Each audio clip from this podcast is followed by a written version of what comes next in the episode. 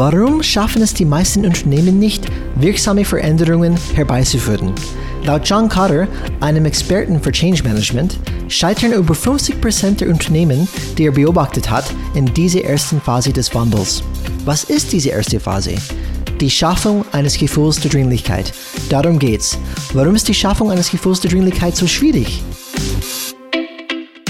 Hallo alle Changemaker draußen, mein Name ist Brian Folsom und willkommen zum Changes Rad Podcast, wo wir Wissen, Tipps und Ressourcen zum Thema Change Management vorstellen und diskutieren. Bist du bereit? Then let's get this party started. In der heutigen Folge wirst du verstehen, was wahre Dringlichkeit ist und wie du sie in deiner Organisation schaffen kannst. Du wirst nicht nur erfahren, warum wahre Dringlichkeit so wichtig ist, sondern auch verschiedene Taktiken für ihre Erzeugung entdecken. Viel Spaß beim Zuhören! Hallo zusammen und willkommen zu Folge Nummer 4, wo wir heute folgendes Thema besprechen werden. Make it dringend. Das heißt, wie erzeugt man echte Dringlichkeit in einem Unternehmen? Und wie immer äh, ist Alex am Start. Hallo Alex. Hallo, hallo, hallo zusammen. Wie geht's euch an diesem wunderschönen Tag? Wie geht's dir? Es ist, es ist schön bei dir. Bei mir ist es irgendwie überdeckt heute, aber trotzdem bin ich positiv unterwegs. Es geht immer um die Einstellung. So Nicht um das Wetter. Okay, aber es gibt so Sonne hilft. ja, bei mir auch. Wir haben jetzt die Folge 4. Wir kämpfen uns voran. Nicht absolut, schlecht. absolut. Wir schaffen das immer wieder, ein schönes Thema auszusuchen. Ähm, wir haben letztes Mal über die acht Phasen des erfolgreichen Change, ähm, die von John P. Cotter kam. Und wir haben schon ein, ähm, ein Preview ähm, vorausgesagt, dass wir ein bisschen eintauchen werden heute in das Thema Dringlichkeit, weil das ist das erste Schritt, das erste Phase bei diesem Acht-Phase-Modell ist, wie erzeugt man eine echte Dringlichkeit innerhalb des Unternehmens. Und laut Cotter auch, das ist die die Nummer eins Problem. Das ist die schwierigste Teil. Wenn man das nicht schafft, schafft man gar nichts. Und die meisten ähm, Beispiele, die er gebracht hat, die wirklich versagt haben, liegt es in dieser Phase. Ich glaube, 50% versagen wegen ähm, die, die, die Unfähigkeit, eine Dringlichkeit zu erzeugen. Genau, nur weil du es selber als dringend oder wichtig und das ist die ultimative Lösung, der heilige Gral, das müssen wir machen, sonst gehen wir pleite, siehst, heißt es ja nicht, dass es deine Organisation oder auch deine Vorgesetzten, die Führungskräfte, das Management, die Geschäftsführung, suchst dir aus, es so sieht. Nur weil praktisch bei dir die Dringlichkeit da ist, in deiner subjektiven Wahrnehmung, heißt es nicht, dass es in der Organisation die Dringlichkeit geht. Und selbst wenn von oben, von top down, praktisch Anweisung kommt, wir müssen uns das verändern, heißt es ja nicht, dass die Mitarbeiter unten drunter das machen werden. Weil warum sollen sie sich verändern? Absolut, und da bewegen wir uns schon in unterschiedliche Welten. Auch in, in Unternehmen gibt es unterschiedliche Welten. Das heißt, in meiner Abteilung ist alles gut. Das Problem ist eigentlich da drüben. Und das sind Sachen, die wir vielleicht heute besprechen werden. Aber vielleicht ein bisschen Einleitung. Ähm, Kotter hält dieses Thema für so wichtig, dass er tatsächlich für diese Phase, die erste Phase in diesem Acht-Phase-Modell, ein extra Buch darüber geschrieben hat. Und das hat er elf Jahre nach Leading Change gemacht. Das heißt, er hat Leading Change geschrieben, wo er erstmal über diese acht Phasen gesprochen hat und über die Jahre weitere Erfahrungen gesammelt. Und über die Jahre hat er die Erfahrung gemacht, eigentlich hängt so viel dran an dieser ersten Phase, dass ich extra ein Buch darüber schreiben werde. Und die, was man heute hören wird, kommt das meiste ähm, von John P. Cotter, ähm, weil ich glaube, er hat das Thema sehr gut beleuchtet und es ist für mich ein Standardwerk, den man wissen muss, wenn es darum geht, Dringlichkeit zu erzeugen. Wie heißt Aber das Buch? Das Buch heißt A Sense of Urgency ähm, von John B. Cotter. A Sense of Urgency. Ähm, und das werde ich auf jeden Fall in unsere Show Notes platzieren. Ähm, Gabi, du hast auch ein Buch mitgebracht, das können wir am Ende einfach da benennen, äh, Alex. Nur als kleiner Impuls. Genau. Nicht so äh, schwerpunktmäßig, wie wir jetzt das behandeln werden. Und bevor wir anfangen, fangen wir vielleicht wieder mit einem Zitat an. Was hast du Schönes mitgebracht heute? Ich sage praktisch, ich nehme einen deutschen Physiker. Er hat einen wunderschönen Satz gesagt. Wir sehen nur das, was wir glauben. Das ist auch wieder ein bisschen systemisch, was ich ja vorher schon ein bisschen angedeutet habe, was wir auch wirklich besprechen werden. Und es kommt von Werner Heisenberg. Okay. Das finde ich ganz gut, weil es geht um Sehen. Und meine ist ein ähnliche. Ähm, ist von John P. Cotter in seinem Buch Urgency. Und auf Englisch ähm, würde ich vielleicht dann kurz übersetzen. Das heißt, We are much too complacent and we don't even know it. Das heißt, wir sind viel zu, ähm, ich habe das, glaube ich, aufgeschrieben, was das heißt, ähm, selbstzufrieden. Ähm, wir haben zu viel Selbstzufriedenheit und wir wissen es gar nicht. Das heißt, wir sehen gar nicht die Gefahren, weil wir eigentlich dann so bequem sind und so selbstzufrieden sind. Mhm. Das spricht ja sehr vielen Organisationen, wo wir so wahrnehmen. Oh ja, ich habe mich wirklich wiedergefunden, wenn ich dieses Buch durchgelesen habe. Ich habe gesagt, oh Gott, wie oft habe ich diese Situation erlebt? Und ähm, da Können wir ja ein bisschen erzählen heute davon. Absolut, wir nehmen euch gerne an die Reise mit und ich bin sicher, dass viele von euch draußen, wie, genau wie ich und Alex, sagen werden, oh Mann, das kenne ich sehr gut. So, ich würde einfach uns ein bisschen reinleiten und erstmal ist wichtig immer mit einer vielleicht Definition anzufangen. Was Gerne. ist überhaupt dringend? Und ich habe dann hier für mich, dringend heißt für mich dringende Wichtigkeit. Das heißt, wenn wir ein dringendes Thema haben, das ist nicht nur dringend, das heißt, okay, es muss jetzt bald passieren, aber es muss auch wichtig sein. Das ist dann wahre Dringlichkeit. Das heißt nicht nur viel Aktivitäten, einfach busy zu sein, aber wirklich wichtige Sachen, die wirklich passieren sind. Wenn wir sprechen von Dringlichkeit, was bedeutet das dann überhaupt? Was kommt in deinen Kopf, wenn du von, von dringen, ähm, das Wort dringen hörst, Alex? Wenn man so das Thema dringend sich überlegt, bedeutet das, es muss für mich einen gewissen Leidungsdruck entstehen. wenn man es in der persönlichen Ebene man nimmt, ich will abnehmen. Ja, ist schön und gut, wird ja immer wieder umgesetzt, aber wann ist die Phase für dich persönlich erreicht, dass du wirklich abnehmen möchtest? Sagen wir mal, dass du unter die 100 Kilo wieder zurück möchtest, wo du früher mal vielleicht mal warst, vor langer, langer Zeit. Und man sieht es, dass viele das erst machen, wenn der Arzt ihnen das sagt und die Medikamente verschreibt, weil es schon fast zu spät ist.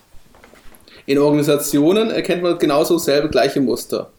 Ich will jetzt nicht wieder die Automobilbranche ähm, also meine Nachbarort Stuttgart im Fokus nehmen. Aber hier hat man genau das Gefühl, dass sie immer noch nicht verstanden haben, wie die Mobilität in der Zukunft aussieht. Also gefühlt. Man weiß zwar, dass sie interne Projekte und Richtungen in diese Richtung äh, haben, aber was so rüberkommt, sind das eigentlich noch immer die alten Muster, die wir seit zehn Jahren von denen kennen. Mhm. Anscheinend ist es noch nicht dringend zu sein, sich zu verändern. Der Verbrennungsmotor hat noch eine Zukunft. Mhm. Und das hat auch für mich ein bisschen mit Sichtbarkeit zu tun, weil wie du sagst, ich weiß intellektuell, dass wenn ich so weitermache, kriege ich in fünf Jahren ein dramatisches Problem. Aber wir als Menschen sind irgendwie dann so ähm, fähig, Sachen zu verdrängen, dass wir einfach dann das komplett ignorieren. Und das ist irgendwie blind, bis jemand, bis es soweit ist und sagt, jetzt ist es zu spät, jetzt hast du den Salat, oder wie man das auch heißt auf Deutsch, jetzt hast du das Problem, ähm, dein, dein, dein, dein, dein Körper hat wirklich Probleme jetzt, wenn diese lange Jahre, und, und dann denkst du, oh Gott, wenn ich das noch früher enden würde einfach, dann würde ich nicht jetzt hier stehen. Aber wie wir wissen, die meisten Menschen sind nicht fähig, das zu tun. Oder viele. Die schaffen diese Dringlichkeit nicht, jetzt mit reinzubringen, dass sie sagen, jetzt muss ich ändern, weil ich weiß, wenn ich so weitermache, in fünf Jahren schaut es ganz anders aus. Und man darf nicht vergessen, wenn man über die Menschen spricht, die sind ja dann Zusammenschluss, bedeutet auch genauso, die Organisationen sind nicht fähig. Es gibt ja bewusst einen Widerstand in der Organisation, um auch schlechte Veränderungen oder falsche Veränderungen zu verhindern. Weil Absolut. die Erfolgsprinzipien haben sich ja bewiesen. So wie wir es geschafft haben, sind wir ja groß geworden. So haben wir die Milliarden oder Millionen Umsätze geschafft. So sind wir gewachsen. Warum soll das jetzt auf einmal falsch sein? Genau. Es hat sich bewährt. Und jetzt kommst du daher und sagst mir auf einmal, ich muss alles anders machen, sonst gehe ich pleite. Genau, diese, diese Vergangenheit, diese Erfolge aus der Vergangenheit, egal wie weit zurück die sind, die, die machen uns selbstzufrieden und geben uns diese, diese, diese falsche ähm, Gefühl von Sicherheit. Und wenn wir anfangen, das heißt, was ist eigentlich das Problem? Warum ist es eigentlich so schwer, Dringlichkeit zu schaffen? In Cutter ähm, sagt, es liegt an zwei Sachen. Das erste ist Selbstzufriedenheit. Ähm, und warum ist das so ein großes Problem? Selbstzufriedenheit? Es ist so ein großes Problem, weil es einfach dann unsichtbar ist. Das heißt, Selbstgefälligkeit, Selbstzufriedenheit, Bequemlichkeit, das ist so schwierig und so, so verbreitet äh, bei den Menschen, weil die selbst gar nicht erkennen, dass die das haben. Im Endeffekt, die sind bequem, aber die glauben, dass alles gut ist. Der Status quo passt. Warum sollte ich ändern? Genau wie du sagst. Ich, wir waren erfolgreich in der Vergangenheit. Ähm, es wird auch so weiterlaufen, da bin ich mir sicher. Die anderen drüben, die übertreiben sowieso. Bei mir passt alles. Und eine Woher Säule, kommt ja auch diese Wirklichkeit her, darfst nicht vergessen. Die, diese Wirklichkeit, wo ja die Leute wahrnehmen oder auch du selber wahrnimmst. Es kommt ja meistens aus deiner Vorstellungskraft. Und die Vorstellungskraft wird ja meistens geprägt aus deinen gespeicherten Erinnerungen. Und wenn du nicht gerade irgendwo unterwegs warst oder unterwegs bist, wo sich ständig also ändert, wo alle zwei, drei Jahre oder gefühlt alle sechs Monate das Spiel sich komplett ändert, wie manchmal im digitalen Bereich das der Fall ist, dann, woher soll es denn herkommen? Und gerade da, wo wir arbeiten, Industrie, das sind ja lange Prozesse, die traditionell sich lange, lange ähm, so äh, entwickelt haben. Das, wir reden da von einem Zeitrahmen von fünf bis zehn Jahren, von der Produktentwicklung bis zur Produktion und Verkauf. Genau. Oder und das so Lebenszyklen, wo du ja beim Maschinenbau ja noch besser kennst als ich, in meinem Befestigungssystem, wo ich gerade unterwegs bin. Ja. Und dann kannst du dir vorstellen, die, diese Produktion, das ist ja das Herz des Unternehmens. Und die Produktentwicklung und Produktion, zumindest mit uns in den Industrieunternehmen, mhm. wo wir tätig sind. Und das bringt natürlich dann dementsprechend auch die Bereitschaft und die Wahrnehmung der Wirklichkeit. Weil da muss ich nicht meine Produkte alle zwei Jahre oder alle zwei Monate ändern. Genau, ich glaube, wir können an, fast in zwei Kategorien dann gehen. Entweder Selbstzufriedenheit aus vergangenen Erfolge, wie wir erleben in der Industrie zum Beispiel, jahrelang erfolgreich durch ähm, das, das, glaube ich, das klassische ähm, deutsche Industrie oder was wir sehr gut können. Optimieren. Ja, genau, sehr gut Prozesse. können. Genau, das hat sehr gut funktioniert. Es gibt auch die andere Weg, wo man sagt, ich bin selbstzufrieden, ich bin zufrieden mit dem Status quo, weil ich habe jetzt schon zu, zu viele Veränderungen mitgemacht. Auf dieser Seite waren wir auch schon. Ich habe zu viele Veränderungen mitgemacht, die haben alle gescheitert.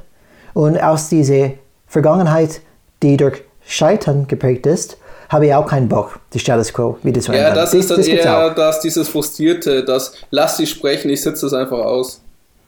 Das man genau. auch in einigen Behörden mal immer wieder lebt. Und viele Unternehmen, also nicht viele Unternehmen, aber einige Unternehmen, die man kennt, sind auch intern mehr wie eine Behörde als eine agile Organisation wie ein Startup. Und diese, diese, diese Säulen, das, wo, wo es wirklich dann wo wirklich dann hindert, eine Dringlichkeit dann zu erzeugen. Das heißt wirklich diese Selbstzufriedenheit, Bequemlichkeit, das, das, ähm, das Beibehalten von dem Status Quo wie gesagt, es kann entweder eine vergangene Erfolge liegen oder vergangene Scheitern liegen. Gibt es mehrere Gründe, warum es geben können. Und die andere, das andere Gegenteil zu Dringlichkeit ist falsche Dringlichkeit. Und ähm, falsche Dringlichkeit definiert Cutter als viel Aktivität, aber diese Aktivitäten sind ähm, getrieben durch Angst und ähm, Druck. Das heißt, das, da könnte mich so gut wieder, wiederfinden. Ja, der berühmte Aktionismus. Wir genau. ändern das Geschäftsmodell gefühlt jedes Jahr und hoffen, dass es gut. Wir werden jetzt wie Amazon. Nein, wir werden jetzt Plattformökonomie. Nein, wir werden jetzt bla bla bla. Absolut. Und die denken, dass weil die energi äh, energisch sind, dass die viel Aktivität antreiben, dass sie dass, dass die wirklich eine Dringlichkeit haben in das Unternehmen. Aber ich glaube, du, kannst es, du hast es bestimmt auch erlebt, ähm, ich erlebe das ähm, dann auch, dann immer noch teilweise. Ich, ich renne von Termin zu Termin und man ist in dieser Meeting-Kultur, man bespricht irgendwas, aber am Ende des Tages sagt man, was habe ich überhaupt dann wichtig gemacht heute? Und in, in echter Dringlichkeit geht es darum, die wichtigen Sachen zu tun, nicht einfach busy zu sein und irgendwelche, in irgendwelche unterschiedliche Richtungen zu laufen, ähm, teilweise dann 50 Richtungen gleichzeitig, aber wirklich dann zu sagen, okay, nein, wir fokussieren wirklich auf das auf das wichtige Sache. Und ich habe ein paar Sachen mitgebracht, wo man ein bisschen das auseinanderhalten können. Wer entscheidet ähm, aber, was wichtig ist? Du hast ja genau wichtig, wir reden ja über Dringlichkeit schaffen hier in dieser Folge. Und wir haben ja schon da vom Anfang in der Einleitung damit begonnen, dass nicht du entscheidest, was dringlich ist, für dich selber, weil in der Organisation bist du nur ein kleines Rädchen. Selbst als CEO kannst du zwar versuchen, Dringlichkeit zu schaffen und hast eine gewisse Macht, aber es heißt nicht, dass es dann ein radikaler Change dann ist, wo die Organisation komplett verändert. Oder wenn du als CEO versuchst, was ich auch schon erlebt habe, ist auf einmal digitale Softwarelösungen zu verkaufen. Du kommst eigentlich aus der traditionellen Industrie, aus der Herstellung von äh, haptischen Produkten. Dann merkst du auf einmal, dass eine Organisation das gar nicht kann. Mhm. Und wunderst dich darüber, dass du dich so anstrengst. Es werden schöne Modelle, schöne Meetings gezeigt, aber das, wenn man das Ergebnis am Ende sieht, oh, war es doch nichts. Oder wir machen jetzt einfach mal eine Community und gucken dann, wie diese Community geht. Das, das sind so Inselprojekte, die nach zwei, drei Jahren abgeschossen werden, weil entweder ist der CMO oder CEO ausgewechselt worden ist oder weil das dann dementsprechend anders dann man gemerkt hat, dass man das äh, abschießen muss. Und das macht man lieber kleinlaut, um nicht dann politischen Schaden dazu zu bekommen. Mhm. Du hast gerade gefragt, wer entscheidet, was dringend ist. So, meine Antwort darauf ist erstmal, du entscheidest, was dringend ist. Das für heißt, dich selber, aber nicht für die Organisation. Nein, auch für die Organisation. Du entscheidest für die Organisation, was dringlich ist. Das heißt nicht, dass du dementsprechend alle überzeugen können, dass es wichtig ist, aber jeder Mitarbeiter, jeder Teilnehmer an dieser Organisation hat die Fähigkeit ähm, zu identifizieren, was wäre wichtig für die Organisation. Und es gibt ein paar ähm, Merkmale, wo man merken kann, ich erlebe eine echte Dringlichkeit, das heißt eine, eine true sense of urgency, wie Carter sagt, gegenüber eine um, false sense of urgency. Das ist eine falsche Dringlichkeit. Das genannte Business-Theater. Ja, genau. Und das politische Spiel, wo manchmal intern gesagt wird. Genau, und ich glaube, das, das, ist vielleicht ein guter Hinweis auf die erste, zum Beispiel, weil der Carter bringt schon ein paar Beispiele, wo eine so eine Dringlichkeit und Change, es hat angefangen mit einer Person. Und nicht ein Manager, es hat unten in der Organisation angefangen. Was Aber diese Person, ist das? Ähm, es ist in das Buch, äh, das kann man dann, dann lesen. Es, es, ging einfach darum, diese, diese, diese, es ging an eine Kollegin, eine Frau. Sie ist in diese Firma eingestiegen, relative Junior Position, mhm. und sie hat festgestellt, was alles nicht läuft und eigentlich dann wollte die dringliche Sachen wirklich zum, zum ähm, diese existierende Taskforce dann mit reinbringen. Das hat sie geschafft, es hat sie Kontakt gemacht mit den Personen, die sehr viel Einfluss in, in, in der Organisation hatten. Und das hat einen Ketteneffekt ausgelöst, dass es tatsächlich funktioniert hat. Es hat mit einer Person angefangen, sie hat erkannt, erkannt was wichtig wäre, hat die Einfluss, die Person, die Einfluss hat, wirklich überzeugt und diese Welle ausgelöst. Und deswegen sage ich, es liegt an jeder. Jeder hat sie die Möglichkeit. Hat geschafft, die Dringlichkeit zu erzeugen, genau, die genau. notwendig war. Aber nicht alleine, aber sie hat definitiv den Einfluss gehabt. Und bevor wir weitermachen, wenn wir sprechen von Dringlichkeit, wie, wie, wie unterscheiden wir zwischen echte und falsche? Mhm. Und die, ähm, der erste Punkt ist, bei einer echten Dringlichkeit schauen die Leute nach draußen und bei der falschen schauen die nach innen. Okay. So, wenn ich eine echte Dringlichkeit ähm, als treiberische ähm, Kraft habe, das heißt, ich schaue immer im Markt draußen und bei den Kunden draußen was ist wichtig für die? Was machen meine Wettbewerber? Was machen zum Beispiel andere Konkurrenten? Welche Disruptive Technologies kommen dann hoch? Das heißt, ich habe immer den Augen nach draußen, damit, weil und, und nur so kann ich sicherstellen, ich mache, was wichtig ist, weil das ist tatsächlich, was unsere Kunden möchten. Und nicht diese interne Sicht, ich mache wieder ein PowerPoint, ich mache das, ich mache ein Taskforce intern, wir besprechen tausendmal über was die Kunde möchte und wir haben nicht einmal mit der Kunde gesprochen. Wir machen ganz viele Aktivitäten, wir machen ein, zum Beispiel Executive Committees, ähm, Projektgruppen, Study Groups, keine Ahnung, alles, aber sehr interne Fokus. Und ein, ein ganz klarer Unterschied zwischen echter Dringlichkeit und falscher Dringlichkeit. Das echte ist die Fokus nach draußen und das falsche ist das Fokus nach innen. Muss man nicht beides machen? Du musst ja auch die interne Perspektive berücksichtigen, damit du auch deine Dringlichkeit schaffen kannst. Ja, absolut. Das heißt, aber, aber man muss die innerliche, zum Beispiel Aktivitäten, ausrichten, von was nach draußen passiert. Nicht, nicht umgekehrt. Es ist nicht so, ich, ich überlege, was wir intern einfach dann alles haben und dann das nehme ich und, und tue ich nach draußen, weil da, ich kann durch das Innen schauen nicht erkennen, was wichtig ist. Weil die Kunden bezahlt meine Gehälter, nicht Ja. die Firma. Da gebe ich Und dir recht. deswegen ist es immer wichtig, oder ein Kennzeichen, dass man sagt, okay, ich schaue nach draußen und ähm, dann, dann weiß ich, okay, was passiert. Und was noch dazu kommt, ist bei echter Dringlichkeit, ist es eine tiefe Motivation zu gewinnen und jetzt, nicht später, nicht in einem Monat, nicht in einem Jahr. Ich möchte jetzt gewinnen. Ich weiß, diese, dieser Begriff gewinnen ist vielleicht ein bisschen fremd für die deutsche Kultur. Na, ich meine, weil wir gewinnen und das ist eher, ein- eher eine amerikanische, glaube ich, Sprach, äh, Sprache. We Was wanna win. bedeutet das dann, gewinnen? Gewinnen bedeutet in, in dem Sinn, ähm, wir wollen erfolgreich sein. Das heißt, wir wollen Erfolg erleben. Ähm, und nicht in fünf Jahren, jetzt. Das heißt, wir wollen die jetzigen Möglichkeiten greifen und die nutzen. Weil, wie, das kennst du bestimmt, Alex. Was ist eine typische ähm, äh, Reihenfolge? So, wir erkennen irgendwas läuft schief. Wir holen Berater rein. Die Beraterprojekt läuft ein halbes Jahr. Nach dem Beraterprojekt kommt eine Beraterempfehlung. Die Empfehlung geht an die Geschäftsführung. Nach einem Monat, nach Abstimmung, sagen die, okay, jetzt machen wir ein Taskforce. So, der Taskforce läuft auch dann erstmal zusammenkommen, herausfinden, diskutieren, ist die Strategie richtig, bla bla bla. Kickoff etc. Kickoff etc. Dann läuft dann diese Taskforce drei Monate. Und dann noch ein Projekt, sechs Monate. So, merkt man was, dass es irgendwie nicht dringend ist? Weil wir sprechen jetzt gerade von über ein Jahr schon, was gerade passiert. Und, und, und das ist keine Dringlichkeit. Das ist nicht, was, was wir davon sprechen. Das ist ein typischer, wie Cutter nennt, Red Flag. Und die habe ich dann auch mitgebracht. Was ist Und ein Red Flag? A Red Flag heißt ähm, Warnsignale.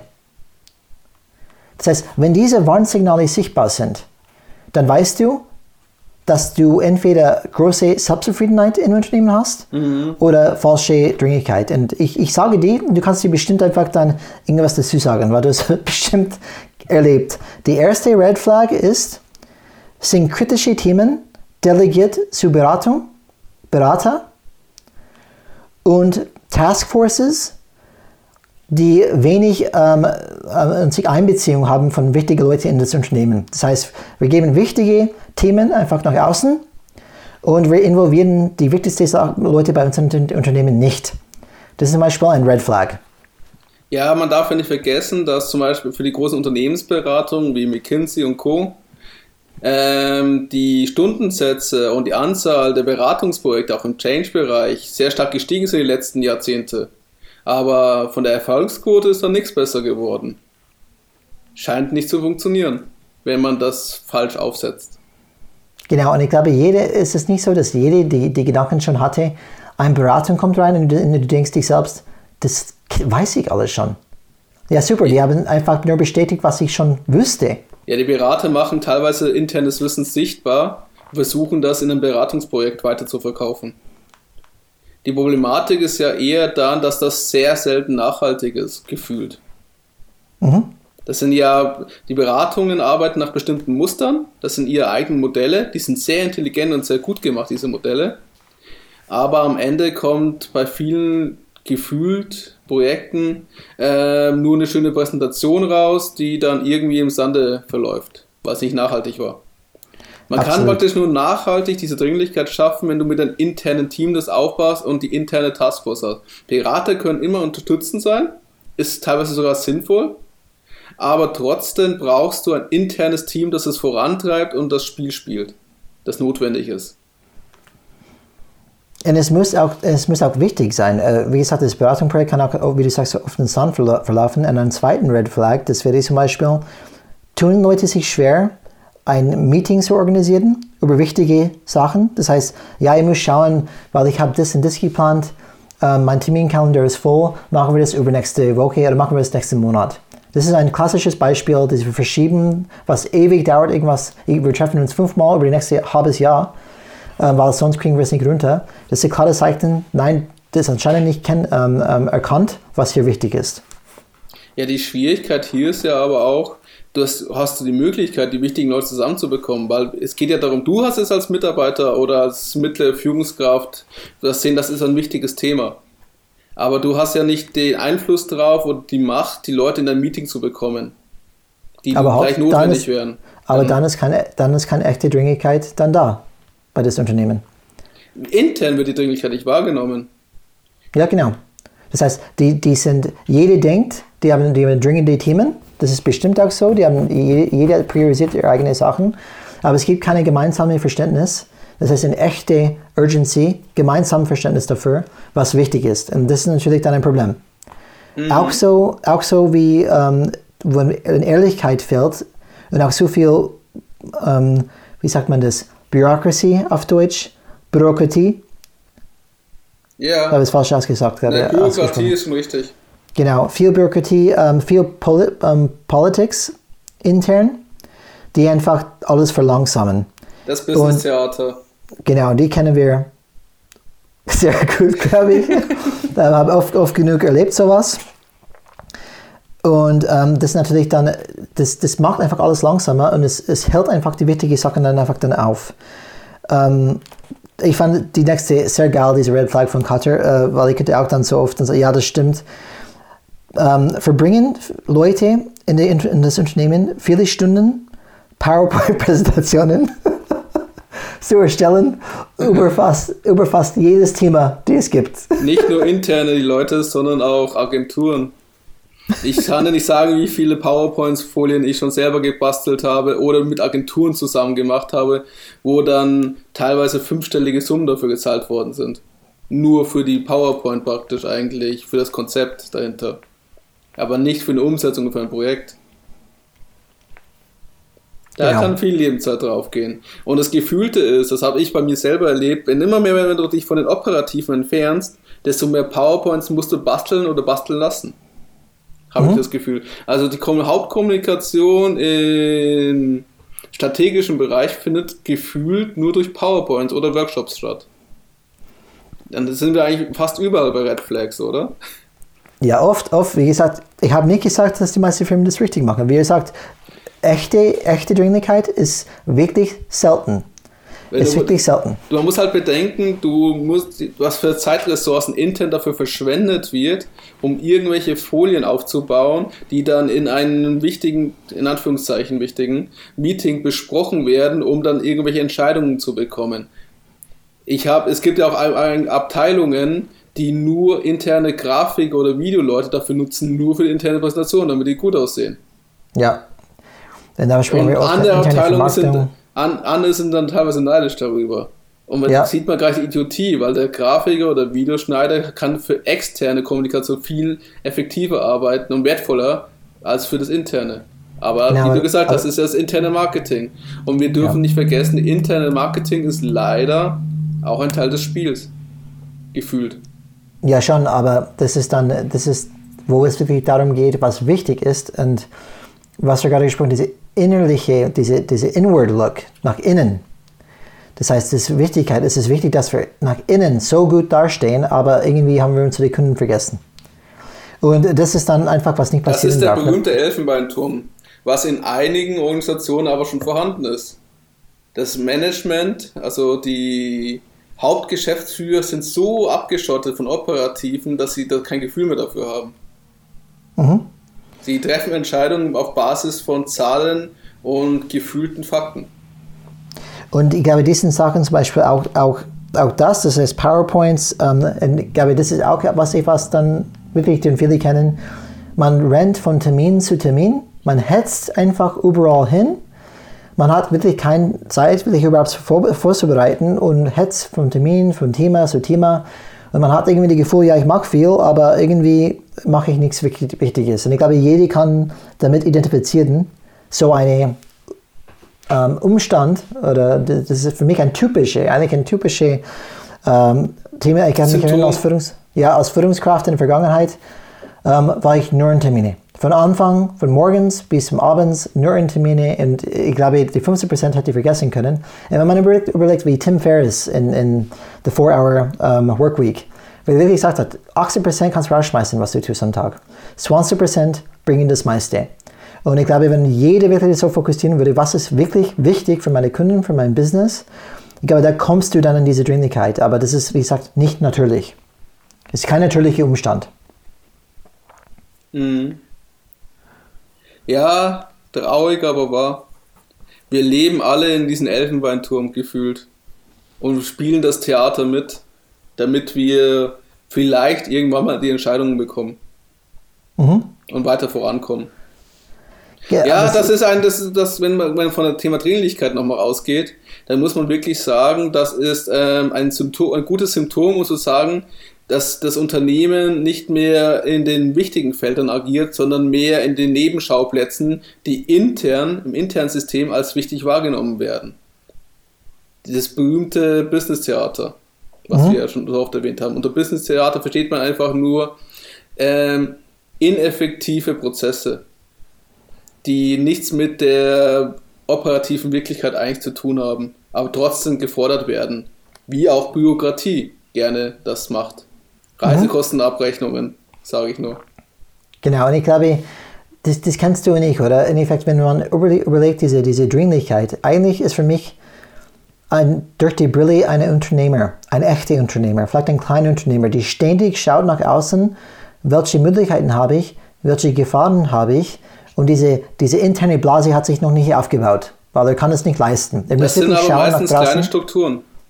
Ja, aber ich sage, das ist für mich, was in meinen Kopf kommt in, meine, in mein Bild kommt, wenn ich denke an echte Dringlichkeit. Ich kenne auch schon ein paar Unternehmer, die denken ständig so. Die schauen nach außen, die schauen zum Beispiel, okay, was passiert, was kann ich machen. Ich, und, und, und eigentlich das Interne ist nur eine Konsequenz von, was ich nach außen erreichen möchte. Ja, und die sehen dann auch praktisch, oh mein Gott, mein altes Geschäftsmodell, mit dem ich gerade sehr viel Geld verdiene, funktioniert in ein paar Jahren nicht mehr. Und ich muss was dagegen machen. Wie wir diesen einen Steuerberater, den wir kennengelernt haben. Genau. Der sagt, in fünf Jahren muss ich ein anderes Business haben oder ich gehe pleite.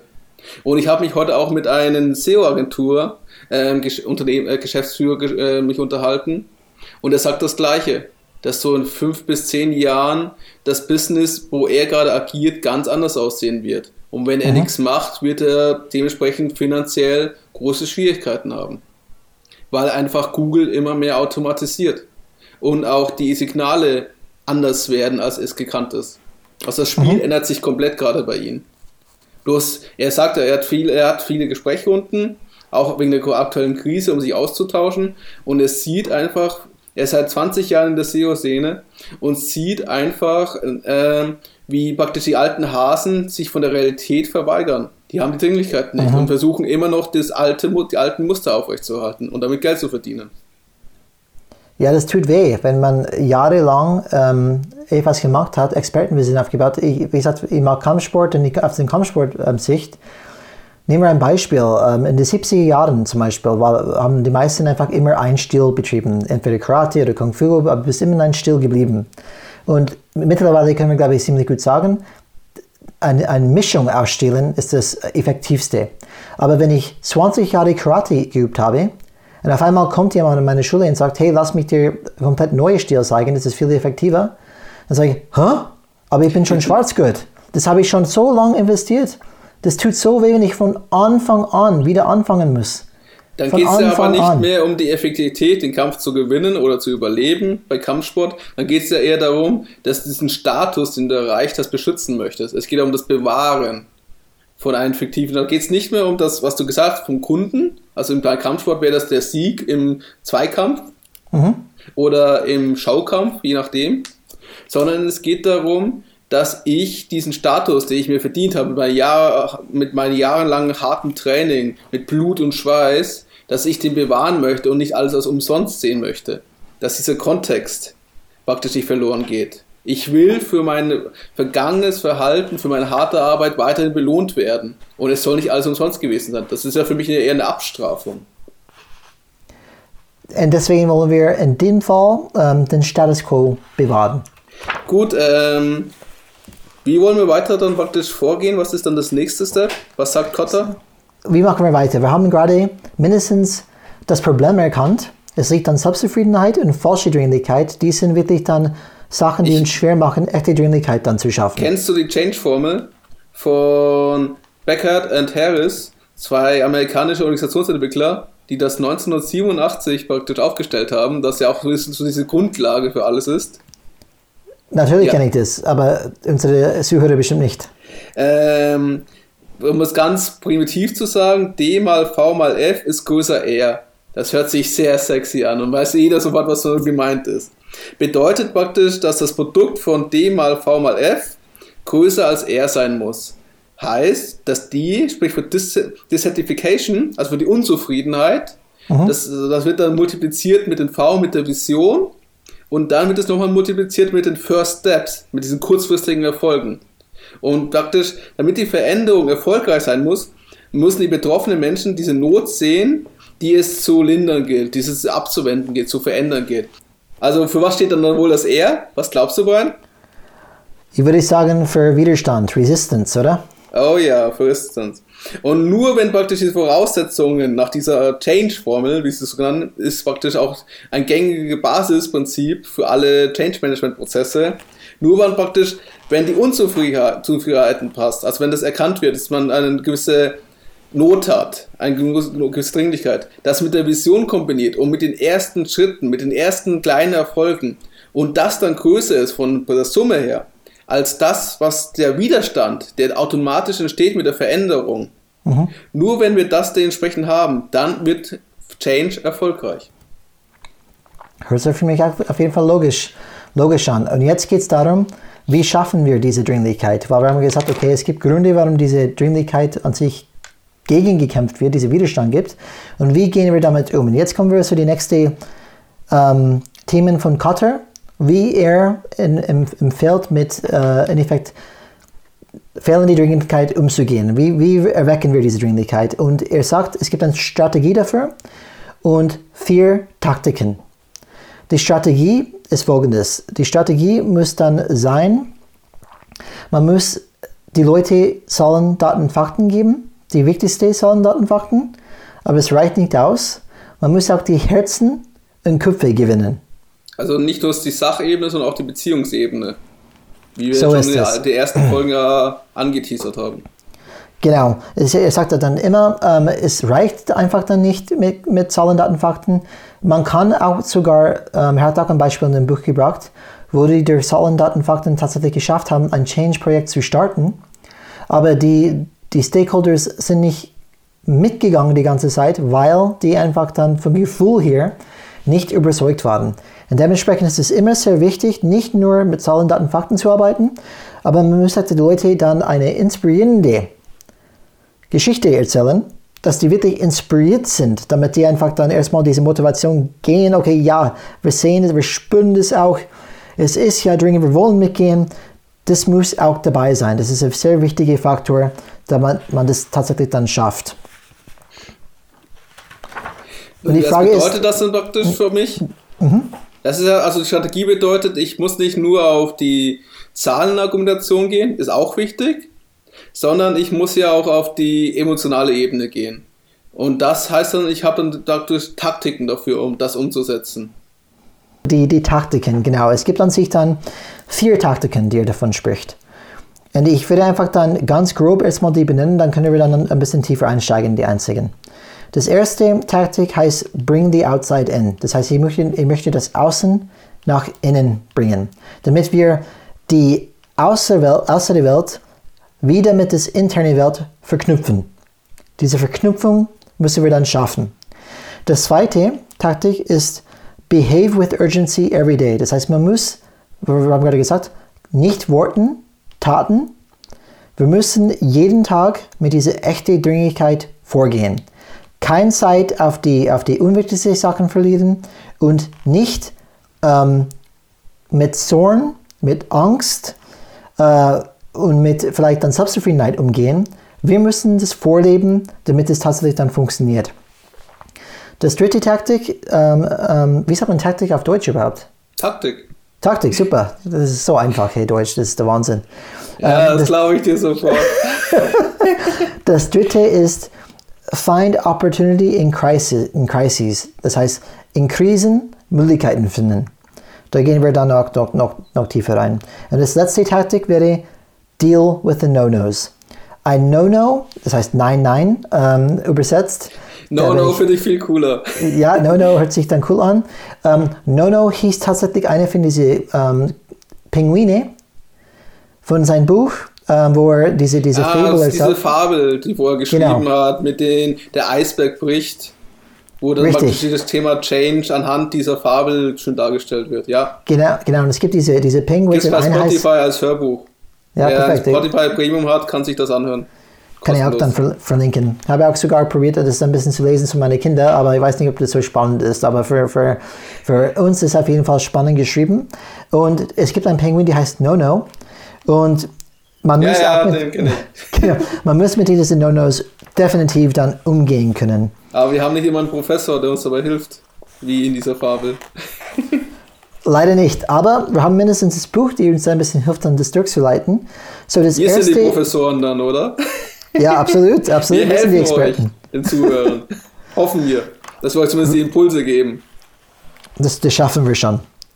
Change So- is red. Change is red, man. Er sagt, das erste, bring the outside in. Und da fangen wir erstmal an. Wir müssen das Außen nach innen bringen. Und Das bedeutet, die Außenperspektive, die Wirklichkeit von außen ist, in die Organisation. Und zwar so, dass die Dringlichkeit da ist. Nicht so, ach, das ist wieder so typische Studie, Verhaltensmuster, ja, glaube ich, glaube ich nicht. Oder ich übersetze das so, dass es meine internen Argumenten hilft, was gerne gemacht wird. Es gibt nicht umsonst eine große Marktforschung in einigen dieser Unternehmen. Die dann Absolut. zwar die, dass man denkt, dass Daten objektiv sind, das ist eine Illusion oder ein Irrglaube. Weil jede da die Interpretation der Daten, darum geht es ja, und man kann das immer so deuten, wie man es braucht und möchte, um seine eigenen Argumente in der zu versuchen, zumindest durchzubekommen. Und das erlebt man sehr, sehr oft. Genau, und die, die Leute können natürlich ihre eigene Story erzählen, auch perfekt intern weitergeben, aber diese, wenn diese Story sichtbar wird, dass es nicht ganz passt mit der Außenwelt, dann macht es einfacher, diese Dringlichkeiten zum Beispiel dann zu, zu erzeugen. So, Alex, er gibt ein paar Tipps, wie man zum Beispiel diese Außenwelt nach innen bringen kann. Ich würde einfach dann ganz kurz durchlesen, dann können wir vielleicht auf ein paar einsteigen. Das erste wäre, wir schicken Leute nach draußen. Wir bringen Leute von draußen nach innen. Wir ähm, nehmen einfach relevante Daten und wir präsentieren die in eine ganz interessante Art und Weise. Nicht einfach knallhart Zahlen, Daten, Fakten, aber vielleicht in eine interessante Art und Weise das zu präsentieren.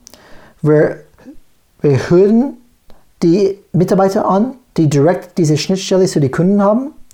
Das heißt, direkt Kontakt zu Kunden haben. Wir hören die ganz gut zu. Wir erstellen Videos über die Außenwelt, dass es plakativer ist. Da haben wir gerade von Emotionen gesprochen. Video ist ein wunderbares Transportsystem für sowas. Und zum Beispiel, wir, wir schauen, dass die Nachrichten, die vielleicht Firmen oft probieren, intern nicht weiterzugeben, weil die störend sind, die, die machen vielleicht den Mitarbeiter Angst, dass wir die auch mit reinbringen als Beispiel. Ja, die Was? Sache ist, ähm, du musst eigentlich mit diesen Zahlen, Daten, Fakten, Zukunftsszenarien zeichnen. Das haptisch machen. Was bedeutet das fürs Unternehmen? Was bedeutet das für uns Geschäft? Was bedeutet das für unsere zukünftige Arbeit? Wie müssen wir uns anpassen? Und zum Beispiel, bestes Beispiel ist bei meiner Tätigkeit, früher Social Media Manager, das Thema Social Media der Geschäftsführung oder auch den Vertrieb oder wen auch immer klar zu machen, was das bedeutet und wie wir das nicht nur als Kostenfaktor oder als Spielwiese sehen, sondern auch wirklich umsatzrelevant zu gestalten. Oh ja. Und Social Media funktioniert, das kann ich zumindest aus meiner Erfahrung sagen, nicht mit den Methoden von alt, der alten Welt, weil die einfach die Prozesse zu lang sind. Du kannst keine fünf Korrekturschleifen dann für ein Bild machen, das dann auf Social Media gepostet wird, was du früher bei einer Broschüre machen konntest, wo dann praktisch der Unternehmensführer persönlich das Bild nur abgenickt hat, weil ja deine Unterschrift drunter war oder so etwas. Und das ist bedeutet dementsprechend, wie kannst du es greifbar machen intern, so dass es verstanden wird? Und das, die größte Schwierigkeit ist, du weißt ja nicht, was ankommt und du weißt nicht, ob die Kommunikation erfolgreich dann sein wird. Mhm. Weil Ja. wer entscheidet, dass die Kommunikation erfolgreich ist? Nicht der Sender, sondern der Empfänger. So ist es. Und wenn du einen 60-jährigen Geschäftsführer Snapchat erklären möchtest und erklären möchtest anhand Snapchat, wie man damit Geld verdient für zukünftige Handwerksunternehmen, dann wird es eine spannende Story werden. und es ist auch herausfordernd, weil du halt nicht mit seinen Erinnerungsmuster spielen kannst.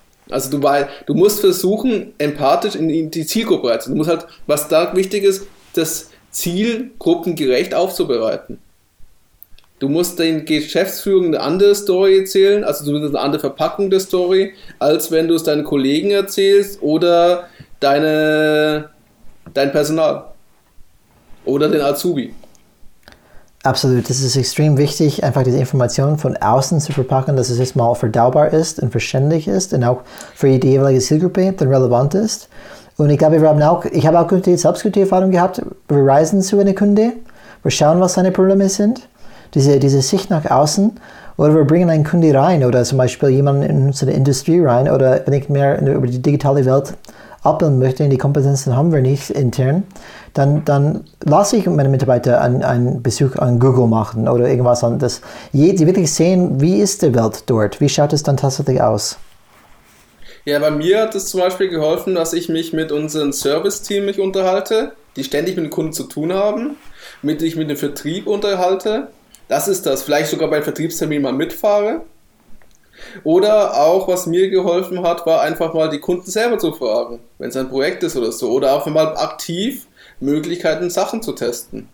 Wenn es um eine Webseite geht, um die Navigationsgestaltung etc. Oder wie die Begriffswelten sind. Also heißt viel reden und viel sprechen. Und die Aufgabe dann dabei ist, das zu mitzunehmen und zu übersetzen. Dass es nach oben ankommt. Weil du, wenn du dir die Zeit nimmst und die Ressourcen, wird das nicht die Geschäftsführung machen, die ja wenig Zeit haben, weil dann viele Meetings sind. Nur als Beispiel. Also was für dich wichtig ist, also du musst halt für dich Prozesse haben, dass du direkt mit den Kunden oder mit dem Geschäftsmodell Kontakt hast. Dass du auch siehst, was passiert. Zum Beispiel, ähm, wenn du jetzt im Maschinenbau tätig bist. Du wirst nicht derjenige sein, der die Maschine installiert oder die Maschine benutzt oder bedient. Zumindest wenn du in der Verwaltung ja. drin bist. Mhm. Aber trotzdem musst du ja wissen, was deine Kunden brauchen, möchten und wünschen. Also diese Außenperspektive. Und wie findest du das raus? Du gehst zum Vertrieb, du gehst zum Kunden, du sprichst mit den Serviceleuten, die ja jeden Tag Kontakt mit den Kunden haben und, und, und. Und dann musst du aber diese Sachen nehmen und dann intern hier voranbringen. Genau, und das ist die erste Taktik in Effekt, diese Dringlichkeit dann zu erzeugen. Jetzt bewegen wir uns zu der zweiten Taktik. Die zweite wäre, wir müssen uns verhalten mit dieser echten Dringlichkeit jeden Tag. Und was heißt das tatsächlich? Welche, welche Verhalten muss ich dann nutzen? Erstmal muss ich die unwichtigen Sachen rausschmeißen und ich muss, sie, ich muss auch delegieren können. Das heißt, ähm, ich, ich mache keine kein riesige Abstimmungstermine, wenn die nicht notwendig sind. Ich delegiere wichtige Aufgaben zu richtigen Personen und wir fokussieren uns ganz klar auf die wichtigen Sachen und ich lasse die anderen einfach dann fallen. Das heißt, diese, die, der nennt es Purge and Delegate. Das zweite ist, beweg dich mit Geschwindigkeit. Das heißt, einfach hör, hör, hör auf, einfach dann Meetings zu machen mit kein klares Ziel, kein klare ähm, ähm, Agenda, wirklich keine Takeaways. Mach, fokussiere wirklich dann auf die wichtigsten Sachen wenn du die anderen Sachen weglassen kannst und Macht es mit Dringlichkeit, wirklich mit Geschwindigkeit. Das heißt nicht ein Taskforce, die sechs Monate braucht, einfach erstmal zu erstellen.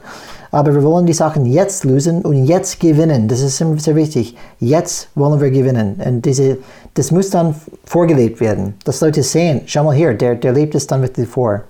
Das, das bedeutet, du willst nicht das Gesamtprojekt äh, sofort durchsetzen, was wahrscheinlich mehrere Millionen kostet oder so, und du versuchst das in kleinen Schritten voranzutreiben aber mit der, End, äh, mit der Zielvision, wo es hingehen soll. Ja, und, und, schon die ersten Schritte und die ersten Versuche und Leuchttürme aufzubauen, damit die Leute eine positive Verbindung damit haben. Und sehen, es kann klappen. Ja, und so schnell wie möglich. Das, das, das Schnelligkeit erreichst du durch das Weglassen von unwichtigen Sachen. Ja, aber leider entscheidest du nur nicht immer was Unwichtiges. Wir sprechen ähm, Vom Idealzustand. Ja, wenn, wenn, wenn wir wirklich dann das, das überlegen, wie können wir das schaffen, dann müssen wir es vorleben. Darum geht es einfach. Dass die Leute sehen, okay, das ist nicht nur Worten, nur, nicht nur leere Worte, die machen es tatsächlich täglich. Die leben es wirklich so vor. Und auch dazu muss man mit, ähm, mit Leidenschaft sprechen. Das ist, glaube ich, auch vielleicht sehr amerikanisch, was in so einem Buch vorkommt. Man muss sehr leidenschaftlich sprechen, weil wir sprechen von Emotionen. Wenn nichts dahinter ist, wenn keine Glaubwürdigkeit dahinter ist und keine Emotionen, dann ist es ganz schwer, vielleicht die andere ähm, zu beeinflussen. Und das, das letzte Punkt an sich, diese Behavior through Urgency, ist, lassen die das alle sehen. Das heißt, mach es sichtbar, diese neue Verhalten, dass alle das wirklich dann sehen können. Äh, Wie kann man das so sichtbar machen? Gibt es wirklich unterschiedliche ähm, Möglichkeiten, was wir gerade gesprochen haben. Man kann per Video, man kann alle möglichen Medien dann, dann wirklich nehmen. Video, man kann wirklich dann ähm, so, so in Großraumbüro ist es sowieso ein, ein guter Rahmen, weil man sieht ja, wie die agieren. Ähm, und wenn man, wie du gerade gesagt hast, kleine Erfolge hat, die erste Quick Wins hat, dann sollte es definitiv publik machen und sagen, schau mal hier, wir haben die Außenwelt mit der Innenwelt verknüpft und es hat zu folgende Erfolge erstmal dann geleitet. Dann sehen die Leute das, man das Ganze Posters, das Videos, vielleicht auch sogar durch PowerPoints. Schau mal, aber du, du kennst die Prozesse, du musst deine Firma kennen, deine Kultur kennen und du weißt die, vielleicht die effektivste Wege, das dann wirklich dann zu machen. Da sind wir ja wieder bei Allianzen bauen, die Stakeholders für dich gewinnen. Das ist ja nichts, aber es ist noch über Dringlichkeit, okay? Dann, äh, okay, sagen wir so, ich versuche das jetzt. Schaffe ich dann dann praktisch? Habe ich den Erfolg? Habe ich Dringlichkeit geschafft? Noch nicht. Weil wir haben gerade nur zwei Taktiken angesprochen. Wir sprechen immer von Taktiken. Zum Beispiel, das eine ist, wir bringen die Außenwelt nach innen. Das zweite ist, wir leben das auch vor. Und das dritte ist, wir finden Möglichkeiten innerhalb einer Krise. Das heißt, man muss eine, eine, ähm, eine Mentalität entwickeln, dass man eine Krise nicht nur als Feind sieht, aber als Freund. In, ja, ein schönes Beispiel hier habe ich, hab ich bei der TTN Magazin gelesen mhm. ähm, zum Thema Corona-Krise, dass der Einzelhandel nicht die Chance genutzt hat, um praktisch das digitale Verkaufen von Lebensmitteln, wo es ja einige Startups und ein, einige erfolgreiche Konzepte schon gibt, für sich selber zu übersetzen. Die waren praktisch nur auf den Überlebensmodus und haben praktisch so gefühlt, zumindest so nach den Artikeln, die Chance vertan, diesen Prozess zu etablieren und weiter voranzutreiben. Das heißt, in, in, das ist auch ein typischer Unternehmer auch, oder? Ich sehe eine Krise, aber in dieser Krise steckt eine Möglichkeit.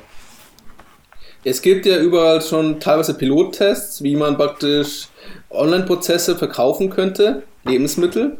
Gibt es ja von Amazon ja auch dementsprechend ja, mit Amazon Fresh, bei manch einer Metropole in Deutschland. Und man hätte das eigentlich besser vorantreiben können, vor allem, weil ja das Einkaufen so eingeschränkt ist und gerade Risikogruppen sich wirklich Gedanken machen, mache ich überhaupt noch was zum Supermarkt oder schicke ich andere Leute da? Mhm. Oder habe ich jemanden, der für mich da einkaufen kann? Weil ich will mich ja nicht anstecken. Ja. Und das hätte man als Plattform nehmen können. Aber logischerweise, das Unternehmen hatte gerade in dieser Krise den Überlebenskampfmodus. Mhm. Und versucht danach in die alten Muster wieder zurückzukehren die haben halt die Chance, was diese Krise war, für dieses Thema nicht genutzt, nach dem Artikel. Mhm. Und die wollen auch, in Effekt, der, Kater spricht davon, man möchte diese Krise als Freund nutzen, damit du auch das nutzen kannst, die Selbstzufriedenheit zu zerstören. Das heißt, wir sagen, es ist eine Krise und diese Krise hilft uns auch, diese Selbstzufriedenheit, diese Status quo zu zerstören, aber die müssen wir erstmal dann sichtbar machen. Aber er sagt auch, man muss aufpassen bei Krisen, weil äh, man, man darf nicht blauäugig sein reingehen, weil die können auch tödlich sein. Aber man muss definitiv schauen, okay, in jeder Krise steckt eine Möglichkeit. Und diese Krise, das heißt, diese Möglichkeit, eine Krise in eine positive Force zu wandeln, hilft uns, diese Selbstzufriedenheit, diese Complacency innerhalb des Unternehmens zu zerstören. Aber die muss erstmal sichtbar, verständlich und auch von außen nach innen bringen. Also die Trägheit des Unternehmens. Bewegung zu bekommen. Ja, die Schwierigkeit ist, das ist auch immer die Frage beim Change Management. Braucht man immer eine Krise, um erfolgreich Change zu machen? Ich glaube nicht. Was sagst du dazu? Ich glaube nicht. Weil in, in Effekt, ich glaube, das nicht ist, weil er spricht ja, dass das erfolgreiches Change auch dass die Krise, diese, diese Krise oft ist eine ähm, Initiator von Angst und Druck. Und er sagt, dass echte Dringlichkeit hat nichts mit Angst und Druck zu, zu tun. Das ist ein positive Force. Das ist ein positiver Blick nach außen, wo ich immer ständig schaue nach Möglichkeiten, weil ich möchte jetzt gewinnen. Diese, diese, diese unternehmerische Sicht. Es ist nicht, weil ich das mache aus Angst. Ich mache das, weil ich diese innerliche, innerliche Treiben habe, nach außen einfach zu gewinnen und diese Möglichkeiten dann zu nutzen. Das heißt, ich habe permanent vielleicht in mir diese, diese Gewohnheit angenommen. Das heißt, ich brauche keine Krise, Veränderung zu schaffen. Aber wenn du eine Krise hast, ähm, und, und das Unternehmen ist, steht in Status Quo und bewegt sich überhaupt nicht. Dann kannst du diese Krise nutzen, diese Initialanzündung zu schaffen. Aber eine Krise ist definitiv nicht, nicht ausreichend, diese positive Chain zu schaffen, weil wenn ich nur nach A, B, C, D äh, hinlaufe, hektisch von Termin zu Termin, mit dieser Krise irgendwie umzugehen, das ist auch kein langfristiger, glaube ich, ähm, Weg. Was, was meinst du? Ja, stimme ich dir zu, weil wenn man so auf eine Technologiegeschichte einfach mal schaut, die meisten Innovationen sind nicht aus der Not entstanden, sondern aus Neugier, weil ich was probiert habe, weil wir es getüffelt haben. Wir haben nicht ein Telefon entwickelt, weil ich genervt war von der Telegram-Kommunikation äh, äh, oder weil mir die Pferdepost, die Postpferde zu langsam waren. Oder genauso, ich hatte früher Handys und jetzt haben wir ein Smartphone. Das kam nicht daraus, weil ich unbedingt jetzt ein Smartphone brauchte, weil sonst mein Leben davon abhängt. Ja, schau. Nein, es ging einfach darum, man hat gesehen, es ist möglich, das Internet mit der mit diesem Device, also mit diesem Gerät zu verbinden und hat dann gesehen, was so möglich ist. Das kann man als Musikgerät nutzen, man kann damit surfen, man kann E-Mail schreiben, WhatsApp etc. Und da kann man auch Social Media und die ganzen Sachen. Und die sind nicht wegen irgendwelchen Probleme gekommen, ja. wegen Not. Schau, ich habe ein perfektes, erlebbare Beispiel ist Elon Musk. Was Elon Musk zum Beispiel dann alles macht, äh, von SpaceX zu Solar City, zu Tesla, zu ähm, Bohr, the Bohr Company, das ist alles nicht aus der Dringlichkeit, äh, Dringlichkeit entstanden. Das ist nach, er hat seine Neugier gefolgt, er wollte irgendwas anderes erreichen, ständig geschaut nach Möglichkeiten, was kann man schaffen. Und das ist ein perfektes Beispiel. Und er hört nicht auf, er braucht keine Krise. Das entwickelt sich weiter. Und ich glaube, ähm, das ist definitiv möglich zu schaffen ohne Krise. Und ich glaube, der, der Punkt von ähm, Kotters ist, ist, dass man kann schon Krisen nutzen, die erstmal diese Initiator dann zu, zu, zu schaffen. Aber natürlich muss man aufpassen, dass es nicht eine hektische, falsche Dringlichkeit dann wird. Und du musst auch darauf achten, dass das Unternehmen gerade in dieser Phase Lebens Überlebensmodus ist und dass du dann eher erstörend wahrgenommen wirst. Also musst du schauen, wie du es verpackst. Ja, absolut. In, in, in, ein, in einem Unternehmen ist es manchmal nicht so einfach, wenn das Kultur anders ist. Ähm, in welchem Unternehmen ist es denn einfach? Ähm, keine Ahnung, SpaceX, Tesla, äh, ich weiß nicht, ob die dann auch so unterwegs sind. Und wirklich, wenn du ein, ein Change-Initiator bist, ähm, es, ich glaube, es kann schon von überall kommen. Das ist schon. Aber du musst natürlich schauen, in welches System bewege ich mich. Passt es zu das System? Und wenn nicht, welche Optionen dann habe ich? Dann kannst du dann immer noch überlegen. Aber bevor wir dann ähm, ähm, uns abschweifen in irgendwelche äh, Diskussionen über die die, die riesige ja, Firma. Wir müssen auch ein bisschen auf die Uhr gucken. Ja, ähm, wir haben das letzte Punkt, das letzte Taktik. Und das letzte Taktik ist, wir müssen mit den Nonos umgehen. Die Nono-Leute. Und Cutter. Ja, kann ich ja Lied singen. Aber, aber es sagt anscheinend, wie wichtig das ist, weil es tatsächlich eine Taktik ist. Und hier müssen wir differenzieren. Ein No-No ist kein Skeptik. Das heißt, es ist niemand, der einfach ein Skeptiker ist. Skeptiker sind keine No-Nos.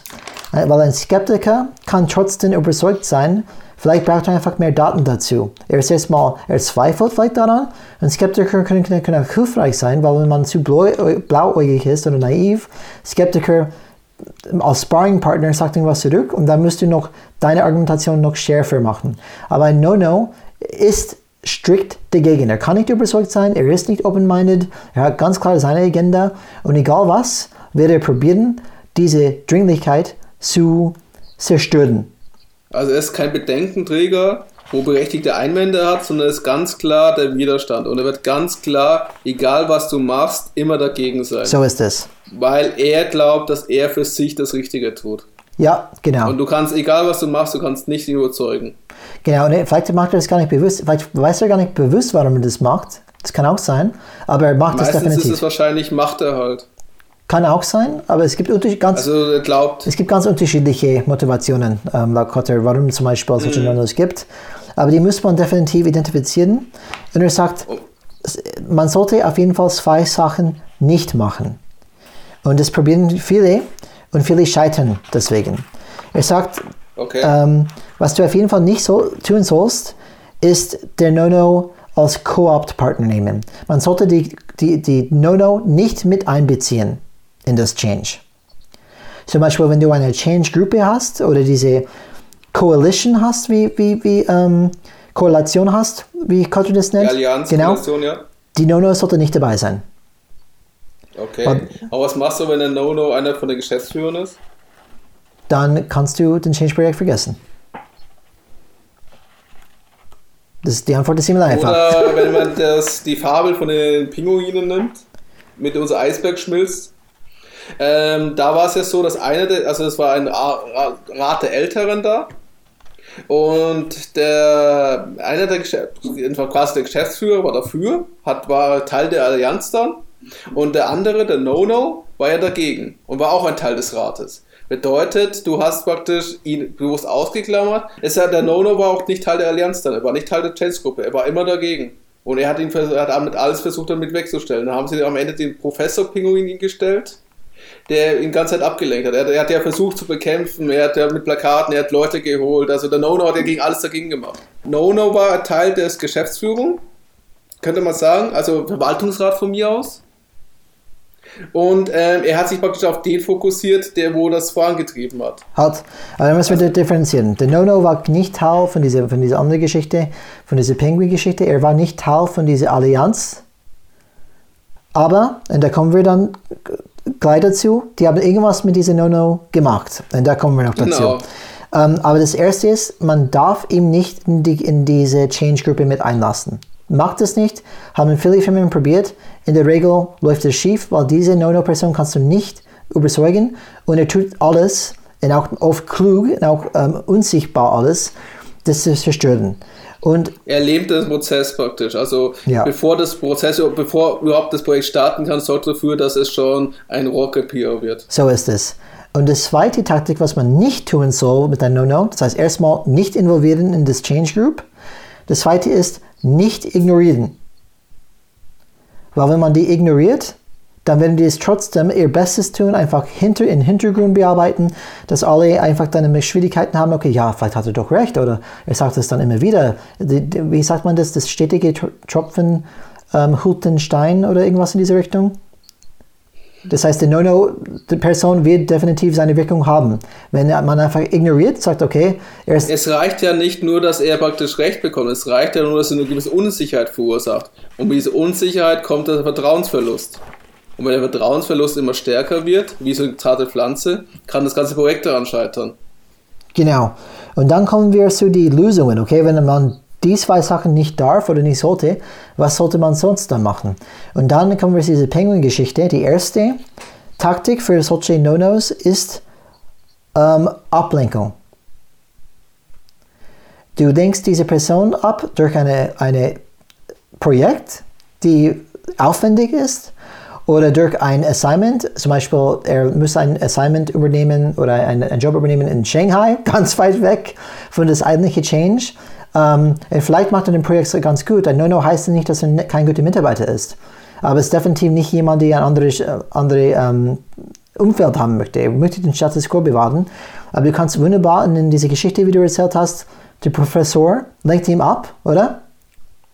Ja, Und das ist eine clevere Taktik, dass er so busy bleibt, dass er gar keine, nicht die Zeit hat, sich einzumischen in diese, in diese Ich Change-Projekt. habe da ein Beispiel von ein, es war nur eine Romangeschichte gewesen, Mhm. aber da war auch so ein No-No, das ging um praktisch um ein Logistik, also es ging um ein Militär, es war ein Science-Fiction-Teil, um eine Flotte und das Logistikchef ist ja wichtig gewesen, um diese Flotte voranzutreiben. Und der Chef dieser Flotte, äh, von diesem Logistikchef war ein No-No. Er war praktisch dagegen und hätte alles getan dagegen auch so. Was hat dann praktisch der Admiral gemacht von dieser Flotte? Er hat ihm ein absolut Prestigeprojekt gegeben, tief in einem Lagerhaus mit seinen eigenen zwei Assistenten und er sollte dann etwas berechnen, was die ganze Reise gedauert hat. Also keine Zeit fürs Operative hatte. Und so hatte der No-No mit Prestige trotzdem von den Störfaktor wegbekommen. Okay. Weil er dann praktisch der Rest der Geschichte nicht mehr mitgespielt hat. Ja, perfekt. Weil er in, sein, weil er in seinem schönen Büro war, im Lager und hat dann ewig irgendwas berechnet, was nicht relevant war. Ja, da muss man schon aufpassen, weil die Nonos sind oft klug. Nicht, dass die dann das erkennen und sagen, okay, oh, gut, die wollen mich nur weghaben. Das muss man schon klug lösen. Ja, das war ja auch nur ein fiktiver Roman. Okay. ja, aber es kann auch, Muss man auch, sagen. kann auch funktionieren. So, die, die zweite ähm, Strategie, die funktionieren kann, und ich glaube, das ist ziemlich einfach, äh, hört sich einfach mindestens an. Ich kündige einfach diese, diese Mitarbeiter. Ich schmeiß die raus aus der Das Organisation. ist meistens schwer. In Amerika nicht. Aus rechtlichen Gründen, in Amerika, ja, in Amerika nicht. Aus rechtlichen Gründen, aber auch, weil manche dieser No-Nos wahrscheinlich sehr mächtige Organisationen sind. Ja, absolut, absolut. Aber man, das ist einfach eine Option, wo man diese wirklich diese No-No ähm, wirklich rausbekommen kann, weil sonst ist es sehr äh, schön der Faktor. Ist erstmal Ablenkung, zweite eliminieren und das dritte ist, man nutzt soziale Druck. Die, Ich dachte, es gibt nur zwei. na, es gibt drei. Es gibt, es gibt zwei, was man nicht machen sollte. Erstmal nicht involvieren in das, in das Hauptgruppe, auch nicht ignorieren. Und es gibt drei Möglichkeiten, damit umzugehen. Das erste ist Ablenkung, das zweite ist Rausschmeißen, das dritte ist ja, macht es so unangenehm für diese Mitarbeiter in das Unternehmen durch seine Verhalten. Das heißt, macht seine Verhalten sichtbar, damit jeder das erkennt und auch laut ruft und sagt, ah, jetzt bist du einfach nur noch unterwegs. Alles klar.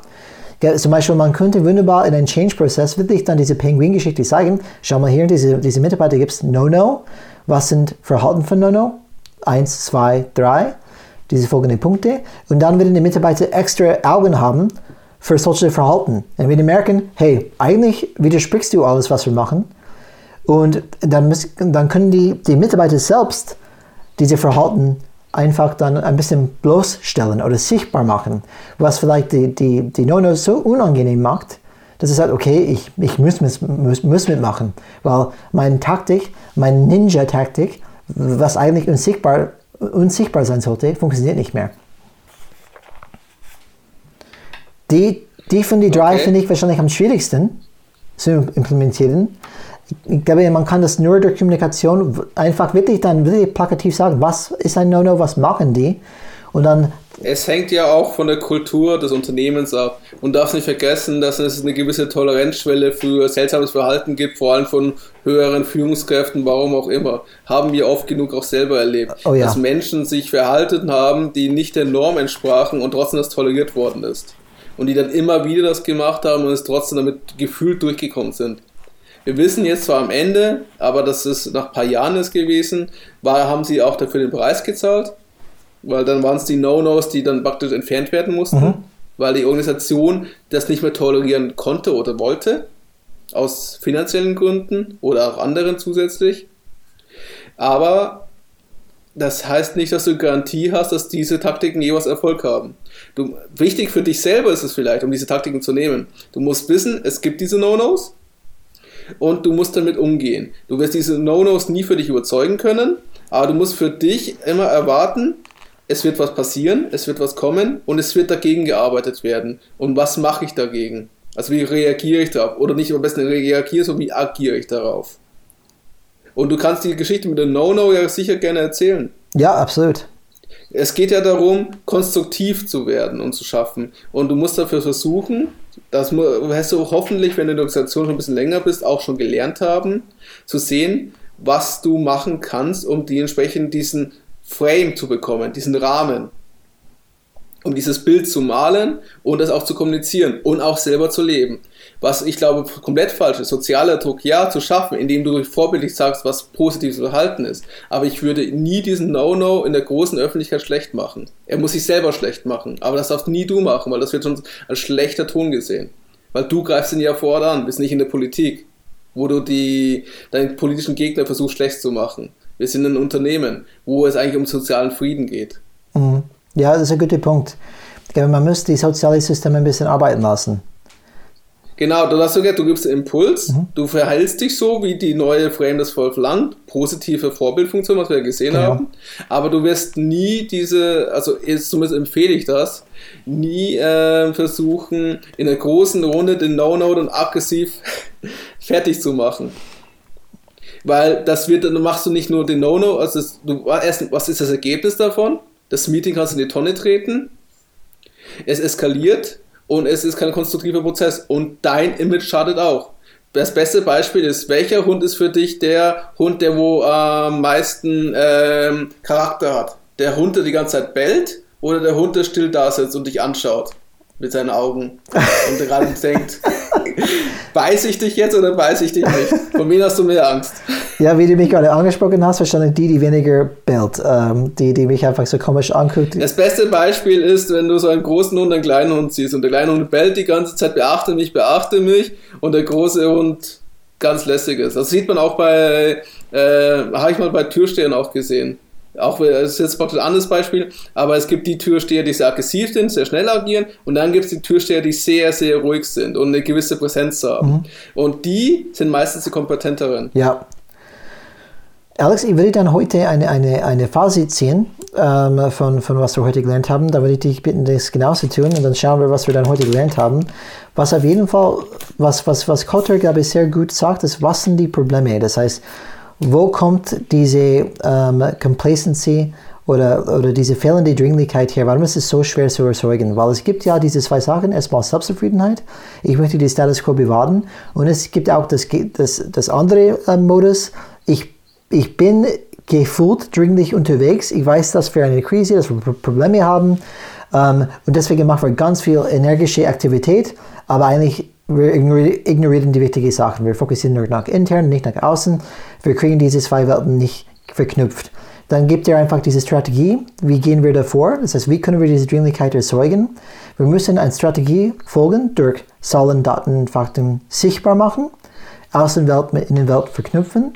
Aber das reicht nicht. Wir müssen diese emotionale ähm, Überzeugung auch schaffen. Das heißt, der Hearts and Minds müssen wir auch überzeugen. Ähm, und das wird auch, diese, diese, wie, wie machen wir das? Weil das ist nicht so einfach, wie es anhört. Ähm, deswegen wird das Thema, wie überzeugen wir emotional, das heißt, hol dir das Yes, wie macht man das? Das wird unser, oh, ja. Thema für unseren nächsten Podcast. Und nach ich diese Strategie entschieden habe, oder, oder ich weiß die Strategie jetzt, okay, ich muss kommunizieren, Zahlen, Daten, Fakten, ich muss die Leute überzeugen emotional, dann gibt es diese vier Taktiken. Wir nehmen das Außenwelt, wir bringen es nach innen. Wir leben nicht nur durch Worten, wir machen durch unsere Taten das sichtbar, dass wir diese echte Dringlichkeit dann leben. Wir nutzen Krise als Möglichkeit, nicht nur als Bedrohung. Und wir, wir, wir gehen mit diesen No-Nos richtig dann um. Das ist die Fazit für mich. Und wieder, immer wieder komme ich wieder drauf, dass echte Dringlichkeit ist ein positive Force. Sagt auch Kotter ganz klar. Das hat nichts mit Hetzen zu tun. Das hat nur damit zu tun, ich fokussiere auf die wichtigen Sachen. Ich gebe mir nicht keinen kein Herzinfarkt dazu. Ich mache nach jeden Tag irgendwas Wichtiges Richtung mein Ziel. Und ich möchte einfach jeden Tag nach außen ordnen und schauen, okay, was kann ich heute machen, meine Kunden zufriedenzustellen. Und diese positive, ich bin immer wieder froh, froh dass ich sehe, dass nicht nur Schmerz uns treibt, aber auch, wir können das auch ähm, bei uns entwickeln, dieser Blick nach Möglichkeiten und nach positiven Weg nach vorne. Das wäre meine Fazit. Wie schaut es bei dir aus? Du hast eigentlich schon das meiste gesagt. Also was mir für mich hier wichtig ist, praktisch, dass du diese ähm, positive Erfahrungsmuster für die Organisation schaffst, die dann für die Zukunft adaptiert werden. Also man hat gelernt, mit diesen, aha, wenn ich mich so verhalte, gehe ich das positive Ergebnis und so werde ich das doch zukünftig machen. Und du musst auch trotzdem eine hohe interne Aufmerksamkeit auf dieses Thema schaffen. Du musst es praktisch hinbekommen, dass die Leute darauf schauen. Und was ich auch für mich gesagt habe, ähm, ja, das ist ganz wichtig. Wie gehst du mit No-Nos um? Du wirst immer Widerstand haben, vor allem bei großen Veränderungen. Wie musst du auch mit den internen Perspektiven umgehen, mit der Wahrnehmung? Wie steuere ich die Wahrnehmung der Organisation darauf? Und was mir auch bewusst sein muss, ist, dass Menschen komplexer sind, als wir es immer vermuten. Also sie, einerseits wir fürchten die Veränderung, auf der anderen Seite sehen wir uns auch danach. Das können wir uns selber am besten sehen. Und in jeder Organisation siehst du diese Tribes, also diese Trieb. Und was ich jetzt praktisch hier rausnehme, ist, für mich ist es eine Voraussetzung, die Dringlichkeit zu schaffen, um die Erlaubnis und auch die Unterstützung zu bekommen, um diesen Change erfolgreich zu gestalten, den ich vorhabe oder notwendig ist. Nur so geht das. Und ich hoffe, dass Kotta praktisch hier eine gewisse Hilfestellung für einen, den anderen ist, um sich mit diesem Thema anzunähern. Und auch einem vielleicht nochmal bewusst gemacht hat, warum er ein ganzes Buch darüber geschrieben hat. Wie heißt das Buch denn nochmal? Genau, das Buch heißt A Sense of Urgency. Wie gesagt, die werde ich dann auch verlinken. Und vielen Dank, Alex. Hat Spaß gemacht, wie immer. Ähm, ich habe selbst viel gelernt, äh, wenn ich eben dieses Thema Urgency und Dringlichkeit äh, ein bisschen recherchiert habe. Und probiere natürlich dann solche Themen in meine eigene Erfahrung mit reinzubringen. Okay, wie können, wenn wir, wir wollen immer alles verbessern, wie schaffen wir das? Wie, wie erzeugen wir diese Dringlichkeit? Und wie gesagt, eine Teil ist Zahlen, Daten, Fakten. Die andere Teil ist emotional überzeugen. In diesem emotional überzeugen werde ich ein Deep Dive nächstes Mal machen. Das heißt, hol dir das Yes. Wie machen wir das? Wir freuen uns drauf. Vielen Dank dafür. Die Show Notes findet ihr wie immer unter changesrad.de-podcast. Alex, was sollen unsere Zuhörer tun? Natürlich, wenn Ihnen die Folge gefallen hat, uns 5 Sterne auf iTunes geben. Gerne auch einen positiven Kommentare und Kritiken etc. gerne über LinkedIn. Nein, könnt ihr natürlich auch über die Bewertung geben. Ich habe auch versprochen, dass ich auch einen kleinen Buchtipp euch gebe. Diejenigen, die das Thema mehr interessiert, vor allem für sich persönlich, aber auch aus Organisationsperspektive, empfehle ich das Buch Die Kunst der kontinuierlichen Selbsterneuerung von Hans-Johann Gerks. Acht Prinzipien für ein neues Change Management. Weil hier geht es nicht auch darum, dass das Change ständig passiert und nicht nur ein einmaliger Prozess ist. Dass wir immer wieder die Balance finden müssen, dass du ständig immer dieses Gleichgewicht finden musst. Und dieses Buch gibt da sehr gute Impulse. Ich bin gerade, ich habe es gelesen und ich empfehle es jedem, sich zumindest es einmal zu lesen und wahrzunehmen. Das sind ein paar sehr starke Sachen drin, die auch immer wieder hier in dem Podcast auch natürlich gerne zitiert werden. Ich bedanke mich, es hat Spaß gemacht. Wir ich bin mal gespannt, wann wir die Stunde schaffen. Nicht immer drüber.